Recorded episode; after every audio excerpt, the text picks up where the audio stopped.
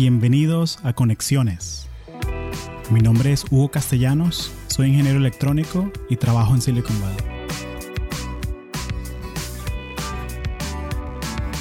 Este episodio de Conexiones es traído a ti por Audible, la plataforma premium para compartir audiolibros. Si eres como yo, te encanta aprender cosas nuevas, pero te cuesta mucho conseguir el tiempo para hacerlo. Los audiolibros son una buena alternativa para esto. Los puedes escuchar manejando, haciendo ejercicio o hasta cocinando en la casa. Entonces, ¿por qué no darle un chance a Audible? Puedes ir a audibletrial.com slash latinos y descargar un audiolibro gratis. También puedes seguir el link en las notas del show. Gracias. Manuela Morales, bienvenida a Conexiones. Muchísimas gracias. Muy contenta de estar aquí porque hace rato tenía ganas de que nos sentáramos a conversar. Bueno, gracias por hacer el tiempo, sobre todo un domingo. Ya sé que te mantienes ocupada aquí en el trabajo y la escuela y todo, así que gracias por hacer el tiempo. No, gracias a ti también, de vacaciones y aún así, sacando te invito para hablar y conocer gente nueva. Claro. Bueno, el podcast nunca va de vacaciones. Eso, eso es interesante porque estaba haciendo el cronograma de todos los episodios que quiero hacer y como que se me está acabando el año de todas las cosas que quiero hacer. Entonces, bueno, habrá unos episodios que quedarán ya para la tercera temporada, pues, de la... Pero, no, ha sido un viaje bien chévere, pues, poder conectar con gente y... Y yo siempre digo que yo comencé este podcast porque soy egoísta, porque me gusta aprender de la gente, me gusta robarle tiempo a la gente para aprender de ellos y qué es lo que hacen. Oye, buenísimo. Entonces, bueno, cuéntame sobre ti, cuéntame un poco de, de tu historia, cómo, cómo llegas acá a, a Florida, Orlando. Bueno, yo soy originalmente de Bogotá, Colombia. Cuando me gradué del colegio, se nos dio la oportunidad a mí y a mi familia de mudarnos a Estados Unidos. Mi papá era piloto comercial en Avianca y se retiró y dijo, bueno, pues ya como que cumplí un ciclo muy grande aquí en, en Colombia, entonces él tiene otra hija aquí también en Estados Unidos, que nos mudamos todos acá, entonces nos mudamos a Florida y ya básicamente pues empecé la universidad aquí, fui a Valencia College, hice mis associates en engineering ahí y luego me transferí a UCF, donde estoy haciendo ahorita mi bachelor's en mechanical engineering. Excelente. O sea, tú eres estudiante ahorita de, de mecánica, de ingeniería mecánica. Sí. Pero sin embargo has trabajado en... Cuéntame un poquito en cuántas compañías has trabajado, Yo, porque yo perdí la cuenta cuando vi tu LinkedIn, ¿en dónde has estado hasta ahora? Bueno, he trabajado, el primer internship que tuve fue en Ohio, estuve trabajando con Lincoln Electric, haciendo un poco como de process engineering en un internship. Después trabajé con una empresa de specialty construction en Orlando. No es muy conocida, pero es un como jugador importante en, en, los theme parks porque hacen como todos los props, todos los muñequitos que se mueven, digamos, en Harry Potter World y en Disney, todo el mundo de Pandora lo diseñamos ahí. Entonces es muy pequeño, pero es diseño y construcción y producción ahí mismo, entonces súper interesante. Trabajé con una empresa que es de construcción que está en Estados Unidos que se llama Limback. Con ellos fue más como hacer bids para contratos, diseñar como los HVAC systems de diferentes eh, proyectos. Eh, después estuve trabajando con Honeywell Aerospace, estuve en Arizona con ellos haciendo un poco de product design con un grupo que desarrollaba productos como para Honeywell globalmente. Y después estuve trabajando con Disney aquí en Orlando eh, estuve haciendo Quality Engineering con ellos, súper, súper interesante. Y trabajé también en Siemens, en Orlando, haciendo un, poco de automatización de procesos en el área de Inventory Management. Y mi más reciente internship, que fue más como un co-op, fue con Delta Airlines, en Propulsion Engineering. Entonces me he demorado un poco en graduarme. Esa es la otra pregunta. Que, Oye, ¿y las clases cuándo? ¿En qué momento? La... Ha sido como un semestre de clases, un semestre de trabajo, uh -huh. a veces dos semestres seguidos de clase o a veces he logrado trabajar y estudiar al mismo tiempo. Entonces, sí, ha sido squeeze work uh -huh. lo más que pueda, donde pueda, pero, claro. pero me encanta, me encanta porque he aprendido muchísimas cosas. Claro, y, y es algo muy bonito porque contigo siento que podemos hacer como que ocho capítulos porque podemos hablar de Disney, solo cómo es trabajar dentro de Disney, o cómo es trabajar en Delta, cómo es trabajar en Honeywell. Y es algo muy interesante porque, o sea, yo solamente he estudiado aquí en Estados Unidos, entonces esa oportunidad de poder hacer co-ops, de que te vas un semestre y luego estudias otro y trabajas otro y los, los turnas, eso creo que es algo único de aquí, o sea, no, yo no he visto un sistema parecido en otro lado. Pero cuéntame un poquito cómo funciona lo de los co-ops. Bueno, un co-op es como un internship de varios semestres. O sea, usualmente un internship, sabes, te vas usualmente por un verano, trabajas con esa empresa y listo. De pronto vuelves y haces otro el próximo año. Pero un co-op es como un long-term agreement donde, digamos, con Delta yo trabajo un semestre, estudio otro semestre. Trabajo un semestre, estudio otro semestre y es full time. Ellos están en Atlanta, entonces yo me mudo a Atlanta por un semestre, vuelvo y me mudo a Orlando por otro semestre. Entonces es muy interesante porque algo que no te da diferencia de los otros internships es que cómo vas a estar con ellos más tiempo y también tiene que ver mucho como con la cultura de la empresa y eh, el lugar de trabajo. Te toman bastante en serio y te, se preocupan demasiado por entrenarte porque saben que tú vas a estar con ellos básicamente un año y medio. Entonces, si te logran enseñar muchas cosas en tu primer semestre, saben que en el segundo semestre llegas y es como ya no hay entrenamiento, tú ya sabes qué es lo que estás haciendo, necesito que me colores con este proyecto. Ganas más experiencia y el goal de ellos es que en el tercer semestre tú estás haciendo el trabajo que haría un ingeniero full time en Delta. Entonces es bastante interesante porque es muy challenging, pero también es un, como, como muy rewarding porque logras... Sí, te da gran satisfacción, o sea, porque llega un momento en que, o sea, en papel eres una estudiante todavía, pero estás haciendo trabajo de, de ingeniera. O sea, estás haciendo un trabajo, no es que tienen unos aviones de juguete para que practiques, no, lo que tú trabajas va en aviones que de verdad que la gente usa. vuelan ahorita, en dos horas salen del aeropuerto. Claro, claro. Entonces, bueno, para que la próxima vez que agarre un avión, tranquilícense que tienen pasantes arreglando los aviones antes de salir. No se preocupen, no pasa nada. No, pero yo sé que Manuel es súper juicioso, entonces todo sale bien. Oye, excelente, pero me gustaría que nos enfocáramos un poquito en, en, en Delta y eso de ¿De dónde viene esa pasión por, por la aviación? ¿De dónde viene eso? Bueno, como te comenté, mi papá era piloto y yo estuve como rodeada en ese medio desde pequeñita y curiosamente, bueno, yo tengo fotos así de chiquita con el uniforme de mi papá y yo decía que yo quería ser piloto, todo el cuento y luego no sé por qué en una época me dio un pavor horrible de volar, no quería subirme un avión ni porque me pagaran, o sea, me daba un ataque, no podía y hice todo para que se me quitara porque mi papá era como Manu, yo vuelo seis, siete días en siete vuelos en un día cómo te va a asustar a ti volar en un avión, es más seguro que irse en un carro. Y yo intenté de todo, o sea, hipnotizar, una cosa de energía, psicólogo, todo para que se me quitara como el susto. Y después de eso dije, bueno, ya no tengo miedo, pero no, yo ni de chiste voy a ser piloto, no me gusta nada.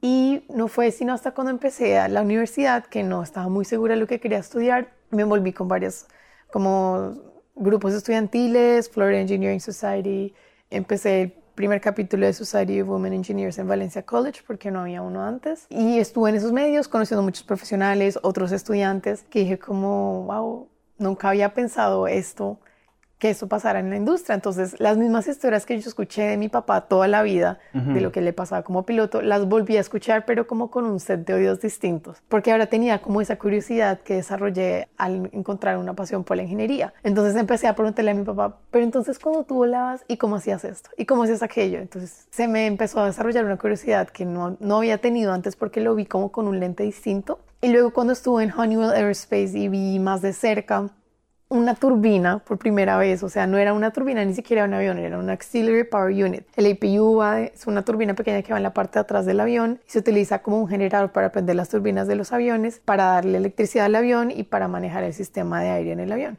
Y era una cosita chiquitica a comparación de una turbina, pero yo quedé fascinada, como no puede ser todas las cosas que tiene que haber en esta turbina simplemente como para hacer esto. Entonces ahí yo empecé y aún me pasa, yo veo un avión volando y digo, no puede ser que esa ballena de metal esté en el, en el cielo. O sea, pesa mil veces más que yo, transportando 200 personas y está volando. Y eso a mí me fascina, me fascina. Entonces ahí fue como que todavía no lo supero, todavía no puedo creer que los aviones vuelen. Claro. y por eso me encanta. Sí, es, no, es, es el, el, milagro de volar. Yo comparto contigo eso de que a mí todavía me da un poco nervio volar. O sea, hubo una época en que sí me daba fobia, fobia, fobia. O sea, que yo tenía como que, bueno, tomarme dos whiskies antes de montarme en el avión. O sea, era fuerte. Y fue como, creo que fue en el 2015, 2014, que fue como que, no, ya. O sea, esto hay que superarlo y creo que es algo de uno como hombre, que uno es como, como orgulloso y como que muy fuerza bruta en vez de fuerza inteligente, de alguna manera. ¿Cuántas veces puedo volar este año? Tengo amigos en, porque yo estaba viviendo en California, tengo amigos en Oregon, tengo amigos en Arizona, tengo amigos en Texas, tengo... Y ese año volé 34 veces. Porque era cada puente, cada fin de semana, me iba, volvía. Me acuerdo que Southwest me dio hasta el Companion Pass. Entonces el año siguiente podía volar con un acompañante gratis, Wow, no sabía. todo el año. Entonces, sí, es súper buen beneficio de, Sí, de- de la empresa. Entonces, súper cool. mentira. La competencia, yo sé. Bueno, que Delta se ponga las pilas con un Companion Pass. No, yo tengo la tarjeta de Delta también. No te preocupes. Sí, este, pero entonces como que eso fue como yo superé ese, esa mierda. Y muchas veces lo que me ayuda a mí también es que hacer meditación, me ayuda un poco. Sí. Entonces la aplicación esta, la de Calm, la uso siempre de 10 minutos antes de volar. ¿Has usado Headspace? No me gusta la voz del muchacho. Ah, Me gusta más la voz femenina, la de creo que la de sacaron una. Yo lo, lo descargué un tiempo, lo paré de usar y lo bajé hace una semana. Y vi que tiene voz femenina, pero a mí me gusta la del voz del, voz del Claro. muchacho, entonces no he escuchado la otra, pero sí. Y como la de Calm también la, la uso para dormir también. Esa no la he usado, la voy a Entonces buscar. como que te la paso ahorita para que la... Y me encanta, la verdad, me encanta. Y también muchas veces, si es un vuelo muy largo, lo que hago es que lo veo como una oportunidad. Una oportunidad de leer los libros que tengo pendientes, leer, verme las series de Netflix, o sea, y me compré como que, ah, tengo un vuelo larguísimo, me voy a dar un gusto. Entonces me compré el iPad Pro, que le cabe todo, Claro. y es súper, es thin and light, le cabe, es, es- y es como que un- una motivación que yo me di para, ¿sabes qué? Vamos a hacer esto y vamos a superar esto. Sí, súper. Y, y ahorita ya he mejorado muchísimo. O sea, como que sigo poniéndome un poquito nervioso, o sea, hay turbulencia, pero, o sea, es lo que tú dices, si ves las estadísticas, o sea, es más seguro que el carro. Sí. O sea, hay un millón de cosas en ese checklist que chequean. Sí, a mí lo que me ayudó más fue precisamente, o sea, yo me subo a un avión y yo como que ya me conozco todos los sonidos. Entonces yo sé que hay alguien que escuche un sonido que no reconozco, ahí sí me voy a asustar un poco, como, ay, no, esto es nuevo. Pero yo sé que empezamos, escucho, ah, ok, eso fue el tren de aterrizaje, ya estamos a 10.000 pies, va a sonar esto. Entonces eso para mí fue lo que como que me ayudó como encontrarle el- la lógica, entender por qué habían ciertas cosas. Luego entonces, y antes de ir también, pues porque me da curiosidad ver, o sea, si el avión se llega más temprano, an- como que reviso el clima, no sé, son varias cositas, como que me Sí. pegó mucho a los, como a los facts, como a lo lógico. Y también me di cuenta que conmigo era un poco más de... como no poder tener control Sí. de lo que pasaba, entonces yo ahora me subí como, bueno, ya estoy aquí, ya estamos en esto. Si pasa algo y no hay absolutamente nada que yo pueda hacer, entonces ¿para qué me preocupo? Exacto. Entonces como que sí, pero aún así ayuda bastante distraerse con libros Claro. o pelis o algo así. Sí, sí, porque no es un miedo que viene de la lógica. O sea, yo me puedo sentar con el señor que diseñó el avión y que él me explique, Hugo, este avión está diseñado para cargar cinco veces la carga que tiene ahorita. Los tolerances son... Hay un video horrible que es de Boeing que están doblando el ala y lo doblan. Es, es horrible. Yo, yo lo empecé a ver y... No, apagué esa vaina, no lo puedo ver. Este, entonces, eso como que la lógica no me funciona. A mí Ah, me funciona es la parte emocional. Entonces, tratas de calmarte, de meditación. e- Eso me funciona más. Y si es un caso extremo, bueno, un whiskycito ayuda. Hay un website que me gusta mucho que es el de, creo que es turbulenceforecast.com, que es que no sé quién hizo eso, pero Dios bendiga a esa persona que se sentó y hizo como un agregador de todos los informes del clima. Y es una interfaz súper bonita porque te dice, te muestra todo el mapa y compila los reportes de turbulencia de los pilotos. O sea, que es el mismo piloto, una persona como, como tu papá que pone, mira, en esta ruta afuera de San Francisco a 20.000 pies está leve la turbulencia. Como un Waze, como un Waze de aviones. Es un Waze de, exactamente, es un Waze de aviones. Entonces te dice que si, no, mira, aquí llegando a Kansas City es horri está horrible a 10.000 pies, así que... Entonces ya como que guerra avisada no mata soldado. Sí. Como que yo en el mapa, ay, vamos a volar sobre Kansas City. Bueno, yo estoy listo, pues ya. Ya, para, ay, súper. Entonces de, de aquí a, de aquí a dos horas el avión va a estar tranquilo. Entonces ahorita puedo leer, todo bien. En Kansas City sí, bueno, ahí prepárate. Me abrocho el que- cinturón. Exacto. Pero como diría buen piloto, siempre que estás sentado, tienes que estar el cinturón abrochado porque tú nunca sabes Sí, cuando... rough air. Sí, rough air. eh, los bumps in the road. ahí, sí. Excelente. Y cuando hacías el... Entonces has hecho un, un co-op en Delta. ¿Ya hiciste un semestre que estuviste allá? O... Ya hice dos. ¿Ya hiciste dos? Ah, ya hice dos, ya hice dos. ¿Y qué hacías con Delta? Eh, bueno, eh, yo trabajo en el grupo de Propulsion Engineering. Básicamente nos ocupamos por mantener eh, la- el safety y el reliability de las turbinas. Entonces, yo trabajo, como te mencioné, en Atlanta, tienen algo que se llama Delta Tech Ops, que es como el Technical Operations Center. Es en los headquarters de Delta. Y es un lugar enorme. O sea, yo me acuerdo que la primera vez que yo hice como un tour, me acuerdo mucho que me dijeron que el tamaño es equivalente a 47 fields de fútbol americano. Es súper grande, súper grande. Tienen demasiados hangares y tienen demasiados como shops para arreglar los diferentes componentes, porque a eso se dedica esa facility, es como recibir las eh, turbinas para hacer el reparación, overhaul y el mantenimiento. No solo de turbinas de Delta, sino también tienen customers que hacen servicio a veces para aviones presidenciales, creo que el avión de Miley Cyrus alguna vez estuvo por allá, Hillary Duff, no me acuerdo de quién, y digamos UPS, FedEx, como otros aviones que están más como por el lado de transporte, de, no de personas, sino como de cargo y cosas así. Entonces, ese, el departamento lo dividen en cada, como línea de turbina, cada avión tiene turbinas distintas, entonces lo dividen así y en cada equipo hay ingenieros que se encargan, digamos, de los componentes externos, de los internos, y eh, otros se encargan más como de la turbina en el shop y el proceso y cómo arreglarlo y cómo hacer el mantenimiento para que salga el momento en el que tiene que salir, pues para que lo monten de nuevo a otro avión y se vaya para su vuelo. Excelente, excelente. Entonces, cuando llegas ahí, ¿cuáles son las clases de tareas que te dan a ti como co-op, o sea, como pasante? Bueno, depende del semestre, como te comentaba, o sea, hay demasiadas cosas por aprender y en el primer semestre como que te intentan familiarizar lo más que puedas con la turbina. Entonces, por lo menos en Propulsion, te intentan colocar en un rol donde sea como con el shop. Mi primer semestre, mi, como una de, mis tareas principales era hacer un reporte que se le hace a los clientes que no son de Delta o hasta a veces internamente a Delta, donde era como, mira, tú traiste esta turbina este día, se encontraron estas cosas, acá hay un reporte de 30 páginas con imágenes, descripciones, qué fue lo que se le arregló la turbina, básicamente diciendo tú pagaste este dinero para arreglar la turbina y acá está la razón por la cual lo hiciste. Entonces para eso te tocaba interactuar demasiado con los diferentes como mecánicos, inspectores de cada turbina y poder familiarizarte con eso para poder escribir el reporte tomar imágenes como este tipo de daños se encuentra en el blade de esta parte de la turbina, en esta posición, entonces, ¿por qué es causado? Entonces, de verdad aprendes demasiado, pero a la vez no estás solo como ay, aprendiendo, sino que estás produciendo reportes que son necesarios para poder continuar con los contratos que se tienen de mantenimiento de esas turbinas. Entonces, en el primer semestre fue bastante de eso, aprender cómo, qué tipos de documentos ingeniería escribe, cómo es el proceso de aprobarlos, cómo trabajar demasiado como en los technical writing skills. Y ya en mi segundo semestre, pues al parecer hice algo bueno en el primer semestre. Te llamaron de vuelta. Les gustó. Bienvenida. Escribía bien, mentira.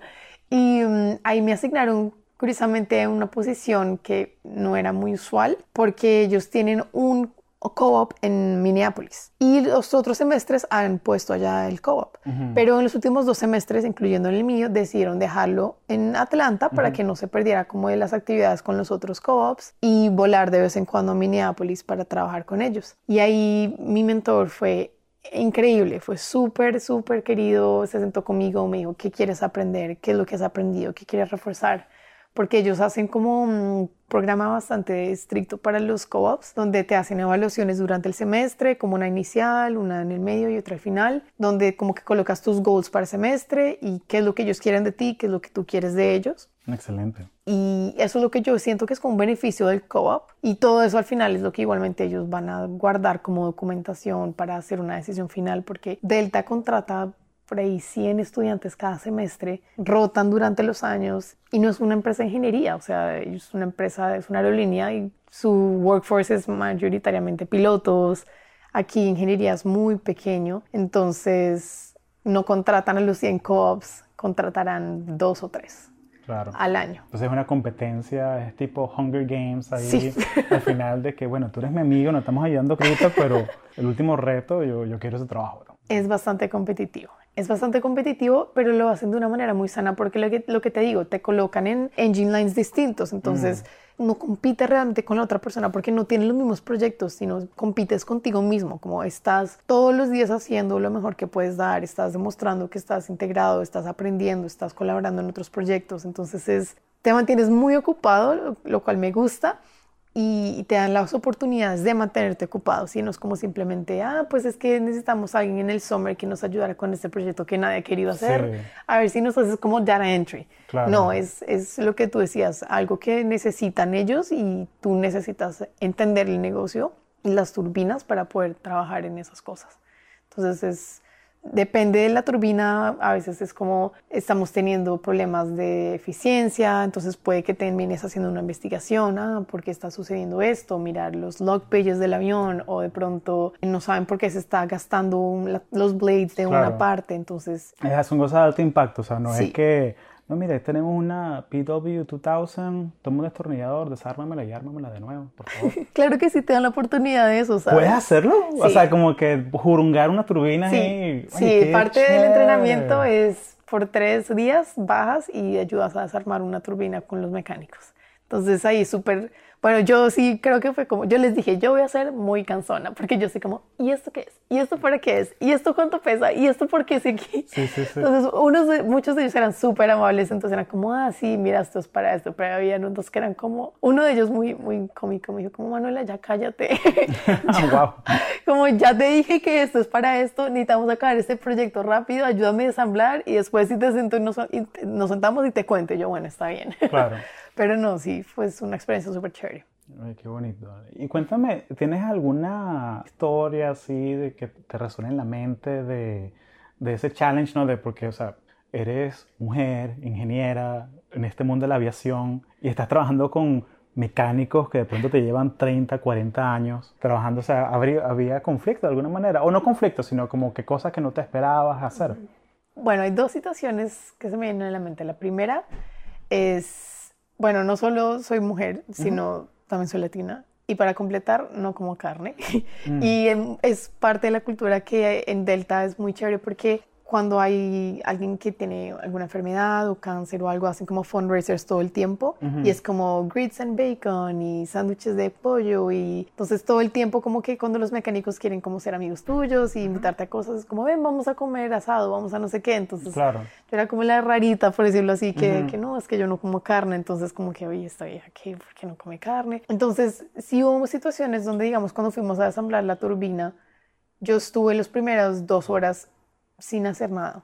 Y de pie, y yo como que esperando, ¿será que voy a hacer algo? ¿Será que no? Y yo preguntaba, hey, entonces, ¿cómo te puedo ayudar? No, es que tengo que acabar esto, es que pronto es muy pesado. Entonces, como que yo me cansé un poco y dije, ok, puede que ellos simplemente sientan que porque soy una niña no, no lo puedo hacer. Entonces, pues me tocó acercar y decir, ven, déjame ver. Ah, sí, no, no, no está tan pesado. Yo creo que sí lo puedo hacer. Muéstrame cómo lo haces. Y como que me tocó meterme ahí un poquito. Y con el tiempo, pues sí, es, es algo que sí tienen una predisposición porque eres mujer y porque eres estudiante, pues además joven, como de no dejarte hacer ciertas cosas. Pero tienes que esforzarte un poco por ganarte esa confianza de una manera respetuosa y entender que muchos de ellos no lo hacen por ser malos ni porque te vean como algo menos, sino ha sido como parte de su cultura y su crecimiento donde las mujeres se quedaban en la casa, no tenían que trabajar, ellos son los que como que lo más que pueden en su familia, entonces te ven de una manera distinta, pero no, no siento que lo hagan como con mala intención. Entonces tiene, por lo menos a mí me ha pasado, y ahí en Delta otra chica también pasó por lo mismo, pero ella hizo el desassembly con otro muchacho al mismo tiempo y al muchacho sí le daban muchas cosas que hacer y ella no, y ella pues era un poco más tímida y no dijo nada el primer día y me comentó, yo le dije, no, mira, a mí me pasó lo mismo, te toca hacer un poquito más de esfuerzo y, ellos no van a decir, ah, tú eres hombre, tú fijo desarmadas carros con tus papás, sino que te toca como meterte un poquito más ahí. Entonces eso fue challenging porque a veces no me tomaban muy en serio y sí me tocaba como recordarles o sacar un poquito más como, ah, sí, es que yo aprendí esto así, entonces es así, mm. ¿verdad? Y también, pues quería hacer una, una, relación con ellos porque son personas que han trabajado en esta turbina por 30 años y son fuentes de conocimiento increíbles. Ellos son los que han visto la historia, si tú tenías, o sea, tú te puedes sentar y buscar en un manual la respuesta o podías bajar y hablar con alguien que lleva 30 años ahí y en 5 minutos se lo explicaba y te explicaba más. Entonces, sí fue como un challenge. Y en otra ocasión, que fue hace poquito, mi mentor y yo nos llevamos muy bien y yo trabajé, me dediqué bastante duro este semestre y él supongo que lo notó. Entonces me colocó en un proyecto a hacer un mock-up, que es básicamente ir como a la línea donde, donde iban a hacer un, el proyecto en el que yo estaba trabajando tiene una parte donde tienen que cambiar unas piezas entonces yo tenía que usualmente mandan a un ingeniero y a un co-op a supervisarlo y a modificar como los word cards que escribimos para ver si sí como que estaban a la par con lo que estaban haciendo los mecánicos. Pero él estaba en Minneapolis y dijo como yo creo que tú puedes ir sola, no te preocupes. Hmm, wow. Entonces, sí, yo cuando yo le comenté a mi mentor del semestre pasado, me dijo como yo jamás te mandaría sola, pero buena suerte, me echó la bendición. Era, tenía que estar allá a las 9 de la noche y supone que a las 12 de la noche, no, duraba 6 horas el procedimiento y, y me iba a la casa. Pasaron las 6 horas y no habíamos podido sacar la pieza que queríamos sacar.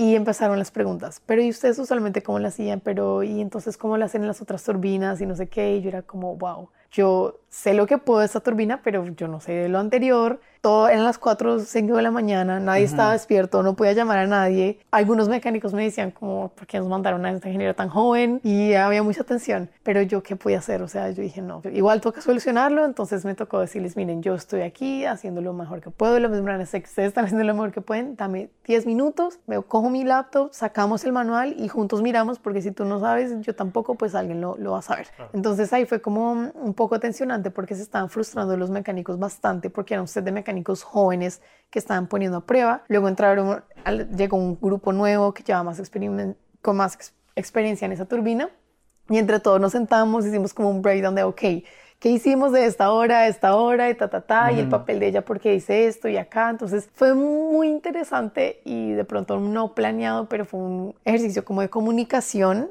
y de donde ellos asumieron muchas cosas, yo asumí muchas cosas también y se aprendió bastante, pero al final se vio que todos nos ganamos como, por lo menos yo sentí que había ganado el respeto de ellos al final, pero fue, fue una locura porque estuve ahí sin dormir como por toda la noche, estuve como hasta el mediodía del día siguiente y finalmente sí se pudo hacer el proyecto y salió todo bien y, y ya quedó implementado, pero sí fue challenging, como que el otro día llegué al trabajo y le comenté a mi manager, le decía, no puedo creer que te haya pasado eso, le ha pasado a nuestros ingenieros también, pero que bueno, qué chévere que lo hayas podido manejar, entonces salió todo bien al final de cuentas. Qué bueno, y, y te fuiste con una historia para siempre, para todas las entrevistas, de cuéntame una vez que tuviste un reto y cómo lo superaste. Cuéntame una vez que tuviste que convencer a alguien de hacer algo que no querían hacer. Tienes ahí la respuesta perfecta. La historia para todas las entrevistas. Uy, excelente, excelente. No, y te pusieron a prueba. Sí, de verdad. Sí, pero un poquito también viéndolo desde afuera. Un poquito irresponsable también, como que, que te haya mandado así tan. Mm. Sobre, sobre, o sea, digo yo, viéndolo desde afuera. O sea, porque si yo tengo una mentí o una pasante que está trabajando para mi grupo, yo no los mando a hacer algo complicado solos la primera vez. Es que realmente no iba a ser un proceso complicado. Y mm. precisamente fueron, ok, es cambiar este oil pump y sale. Pero cuando estuve ahí descubrí yo que ellos no podían hacer eso porque hay una parte donde ellos simplemente no alcanzaban. Esta turbina es una turbina que no es como las turbinas tradicionales donde están montadas en las alas del avión, sino están montadas en el fusilaje. Es un avión muy viejo, un MD-88. Entonces el cowling de la turbina se abre por el lado en vez de que se abra como desde el centro arriba, que se abre como una flor, por decírtelo así, se abre del lado del fusilaje. Entonces la parte que está hacia el fusilaje del avión tiene un acceso muy limitado. Y para quitar las piezas de ahí, los mecánicos que eran nuevos, que estaban en entrenamiento, porque parte de eso era que mi procedimiento lo puede leer cualquiera. Entonces un mecánico nuevo que nunca lo ha hecho debería poderlo hacer no podían hacerlo. Cuando llegó el grupo nuevo, el grupo de los mecánicos más experimentados nos dijeron, ah, sí, es que nosotros no tenemos cómo alcanzar ese lugar, entonces vamos al avión, al hangar de al lado, donde tienen otra turbina, pero tienen una pieza que nos sirve y la pedimos prestada a veces. Entonces ahí se encontró... Que, ah, eso, eso, no está documentado, eso está guardado en la cabeza de otro mecánico y esos son, esos son los, los gaps. Sí, y ellos dicen, cada vez que hacemos esto, colocamos en el reporte, utilizamos la pieza de prestada, número ta, ta, ta de acá. De, Menganito me prestó la pieza. Entonces ahí fue cuando dije, ah, ok, por eso es que ellos no podían sacar el oil pump y estaban ahí tanto tiempo intentando sacarlo. Luchando Buscando, pero, pero porque el procedimiento no dice que se tiene que quitar esto si es que no alcanzamos a llegar a ese lado. Entonces eso fue lo que fue interesante porque fue un challenge donde yo dije, ok, entonces hay que diseñar una pieza para que ustedes la tengan porque si no... Claro, eh, para no depender porque quién sabe qué pasa, está sí. este procedimiento a las 3 de la mañana y el hangar de al lado no hay nadie, está cerrado. Exacto, y así fue, nos tocó esperar. Entonces, no se esperaba que fuera un procedimiento complicado porque ellos decían, es una cosa que dura 6 horas, se estiman 6 horas y a veces duran 4. Entonces, por eso no esperaban que yo me quedara ahí tanto tiempo, pero te lo juro que yo ahorita, hablándote de esto, me imagino todos los cables, todos los oil tubes que van a ese pump y me los aprendí de memoria de tanto estar mirando cómo sacábamos ese pump de ahí que estaba con tantas cosas alrededor que no lo podíamos mover. Entonces fue una experiencia muy buena y pues no, o sea, entiendo que pensabas que pronto había sido como un poco irresponsable, porque, pero tampoco fue que me haya dejado y votado a mi mentor y él estuvo pendiente y yo lo tuve que llamar a las 4 de la mañana. Me dijo como, ah, ok, vamos. Y él me ayudó a coordinar para que llegara un grupo de otros mecánicos para ver qué sucedía, porque él tampoco entendía por qué no estaba funcionando el procedimiento, porque al fin y al cabo lo que yo escribí lo verificó él, lo verificaron muchas personas antes de que fuera aprobado. Entonces fue muy interesante Claro, pero es que así, así, es que uno aprende, ¿no? Sí. es una experiencia. Y, Definitivamente. Eh, ¿Y alguna vez viste alguna mecánica? Esa fue la primera vez que le vi el semestre pasado, ¿sabes? Curiosamente fui porque un día estaba sin proyectos y me fui a hablar con otros ingenieros. ¿Qué vas a hacer hoy? Ven, yo te ayudo si necesitas ayuda en algo. Y no, no tenía que nada que ver con lo mío, pero me fui con él y conocí a una chica que ya estaba como en components, como los avionics, nada que ver con la turbina que filiéramos nosotros, pero... ¿Y los avionics? ¿Qué es avionics? Lo que ellos estaban haciendo ahí era como los sensores que ellos montan a veces en las turbinas para, digamos, tomar measurements de presiones o vibraciones. Entonces ellos estaban intentando implementar un nuevo tool para medir las vibraciones de la turbina. Mm, Entonces... O sea, los electrónicos del avión... Sí, los electrónicos del avión. Listo, avionics. Exacto. Entonces con eso no lidiábamos, ¿no? pues yo no lidiaba mucho, sino que hay como un special project que implementa tools para el mantenimiento de los aviones, de las turbinas, entonces por eso terminé. Y fue la primera vez y yo le pregunté, oye, le dije, eres la primera mecánica mujer que veo. Y me dice, sí, es que usualmente las mujeres que trabajamos acá pedimos estar trabajando en la noche. Entonces yo le dije, ¿y por qué? O sea, por la familia, por tus hijos. No, no, yo no tengo hijos, simplemente porque durante el día, como yo soy la única mujer del grupo, muchos de los mecánicos vienen a mí por consejos de, de su como maritales. De, pareja. ¿En serio?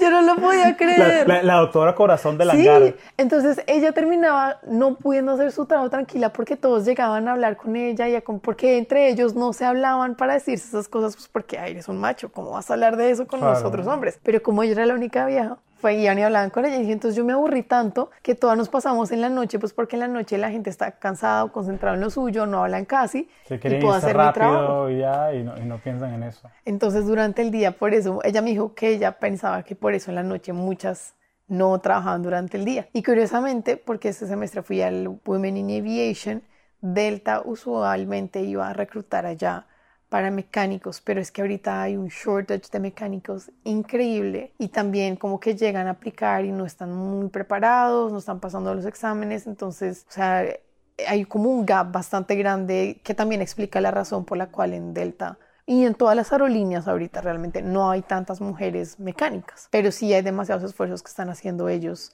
y otras organizaciones como para promote como las mujeres en, en esos campos. Oye, y si una persona que quiere conseguir un trabajo en Delta, o sea, ¿qué consejo le darías? O sea, ¿cómo consigo yo un trabajo en Delta? O ni siquiera un trabajo, un co-op como el que tú hiciste. Yo estoy estudiando mecánica, o estoy estudiando electrónica, o estoy estudiando aerospace, y quiero conseguir un trabajo en Delta. ¿Cómo hago? Bueno, la verdad, la manera en la que yo lo conseguí fue en la conferencia de SHEP. Yo fui, entrevisté con ellos y la verdad me ofrecieron el trabajo apenas se acabó la entrevista, que eso jamás me había pasado en la vida. ¿Por qué te preguntaron? O sea, ¿fue una sola? Eh, no, fueron dos personas que me estaban entrevistando, hacían, o sea, lo que usualmente hacen en una entrevista como, bueno, tenemos tu resumen, cuéntanos de ti. Hicieron un par de preguntas más específicas como al área de los aviones. Una, la que más me llamó la atención fue, si tú pudieras cambiar algo de un avión, ¿qué harías y por qué? Esa me pareció súper. Esa me, me, dejó ahí como que no me la esperaba. ¿Te acordaste lo que, la respuesta? Sí, yo dije porque en Honeywell yo había trabajado con los APUs, dije yo si pudiera quitaría los APUs de los aviones, pondría unos paneles solares o alguna cosa para que no hubiera esa turbina y listo. Y soltaron la risa como, ay, ojalá se pueda que después para poder hacer eso. claro. Pero está sencillo y no se puede ahora. Pero... porque la eficiencia de los paneles solares es 22%, los más avanzados. Sí, o sea. El que tú compras en Radio Shack, en Walmart, será de 8%, algo así. No, imagínate. Sí, no, eso no se puede simplemente decir quitar las turbinas y poner un panel solar. Entonces soltaron la risa, pero luego les dije, no, si yo pudiera, sí buscaría una manera de, porque los costos que hay ahorita en operaciones y mantenimiento para los APUs, para las turbinas son bastante altos. O sea, en arreglar una turbina, a veces yo veía que salían por 3 millones de dólares una turbina. Una turbina. Y no era algo así como un major overhaul ni nada. Entonces yo sí dije como tiene que haber alguna manera en la que se puedan disminuir ciertos componentes o como un proceso lean de ciertos componentes. O sea, digamos, antes creo que Airbus fue el primer avión que utilizó como la tecnología fly-by-wire. Antes de eso era demasiado como componentes hidráulicos. O sea, mi papá me comentaba cuando volaba un avión de los viejos que no eran fly-by-wire y él como que jalaba la cabrilla del avión tú sientes que jalabas cables que manejaban el avión, como si tú, como Iron Man, como que si tú movías un brazo, sentías que se movía el traje, ¿sabes? O sea, tú eras físicamente cansón, o sea, mover porque, o sea, porque es una, una, cosa mecánica. Sí, y tú sentías, tú sentías más conectado y tú sentías que volabas el avión. Cuando salió la nueva tecnología de fly-by-wire, muchos de esos componentes fueron reemplazados con wire y como con más electronics y menos con más hydraulics. Entonces, eso optimizó muchísimas cosas. Hubo su lado donde los pilotos ya no les gustaba tanto porque sentían que le habían perdido como el feeling al avión. O sea, muchas cosas relacionadas con eso.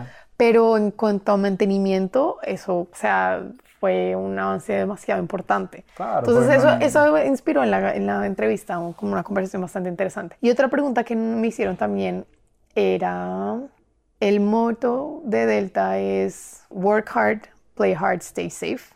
Y me preguntaron que cómo se relacionaba eso con mi vida. Entonces, eso también fue algo que me gustó mucho y es algo que realmente me encanta de Delta. La cultura que ellos tienen es así.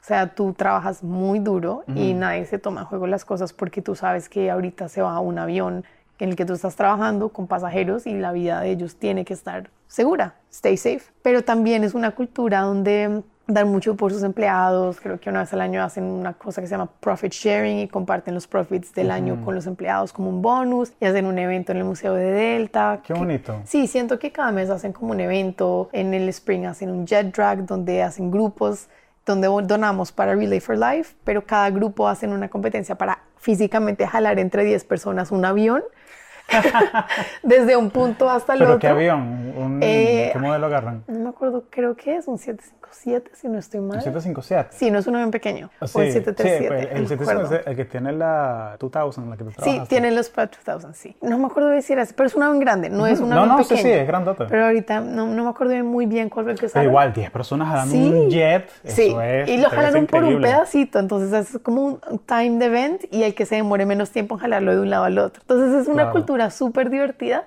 pero sí hay que trabajar bastante duro. Entonces eso, para conseguir una posición ahí, de lo que yo vi, lo mejor es en las ferias, sobre todo en Shep. En Shep porque ellos son muy fans de Shep, Nesby también reclutan, creo que en UF van directamente al campus. Sí, en UF van directamente a, al campus. A hacer recruiting, pero ahí me parece que es la mejor manera, obviamente aplicando por internet también, pero me parece que la mejor manera es eso porque ellos son muy como people, people people people. Entonces, si, si te conocen en persona, pues como tú sabes, en cualquier lugar, conocer a alguien en una feria es como te acerca más al recruiter que simplemente una aplicación por internet. Sí, no, sí, yo, yo, siempre, y es el, yo veo la aplicación por internet como un hueco negro, o sea, porque no hay feedback. Mm, y eso es como que, y te digo yo que cuando he contratado gente, he contratado bastantes, yo voy directamente a mi red directamente a mi red, que es mi gente de Shep. O mi gente pongo, lo he hecho, en el Facebook de la universidad. Pongo, tengo una pasantía abierta para tal semestre, mándame su resumen. Súper. Y directamente lo hago yo, porque muchas veces cuando tú vas a estas compañías grandes, hay como que tantos procesos construidos que cuando, y me pasó un par de veces que estaba tratando de contratar a un pasante y vi una persona que, oye, quiero conversar contigo, tal. No, yo ya me gradué. Pero ya va, pero ¿qué dice? Sí, al final adelanté un semestre y me gradué.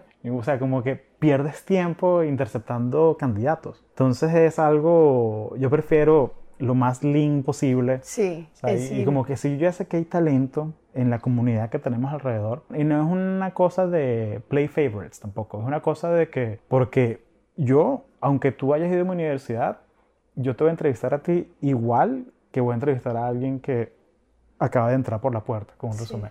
Sí, no, y digamos de la misma manera, veo que tú hablas como de, de, tu red. Yo tengo muchos amigos que me dicen, ay, man, es que me ayuda que si me consigues un trabajo en Delta. Es como, ok, a ver, primero yo no te consigo nada porque yo no Mm. puedo.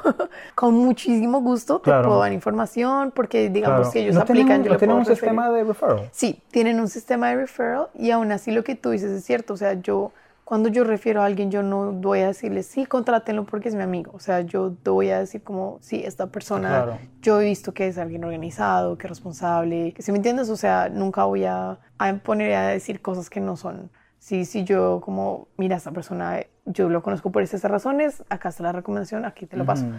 Pero mm, lo que tú dices también es cierto, si conocen a alguien que trabaja en Delta, con quien puedan hablar, digamos, un amigo mío sí me comentó que quería un semestre, yo hablé con el coordinador y le dije, mira, esta es la hoja de vida de un amigo mío, está buscando trabajo, entonces ahí pudieron hacerle una entrevista. Pero la mejor manera es eso, sí, como contacto directo y, y estar pendiente también de sus noticias, de las cosas que pasan con ellos, porque eso es algo que también cuando tú vas a la entrevista dice mucho de ti si tú estás bien informado Claro, pues, de la si, tú quieres el trabajo en verdad, tú te, aunque sea te leíste el Wikipedia de la compañía. o sea, porque yo siempre veo, cuando voy a estas conferencias de Shep o de Sui o de Nesby, lo que sea, que está la gente haciendo una fila para hablar con los reclutadores. Y tienes 10 minutos antes de que te hablen, agarra tu teléfono y léete el Wikipedia, vete a Google News. O sea, esfuérzate en hacer una impresión positiva. Sí, totalmente. Sí. Oye, excelente, vale, qué chévere, qué chévere. Cuéntame, ¿cuál es tu beneficio favorito de, de Delta? Yo sé, yo sé cuál es, pero quiero que tú me lo digas.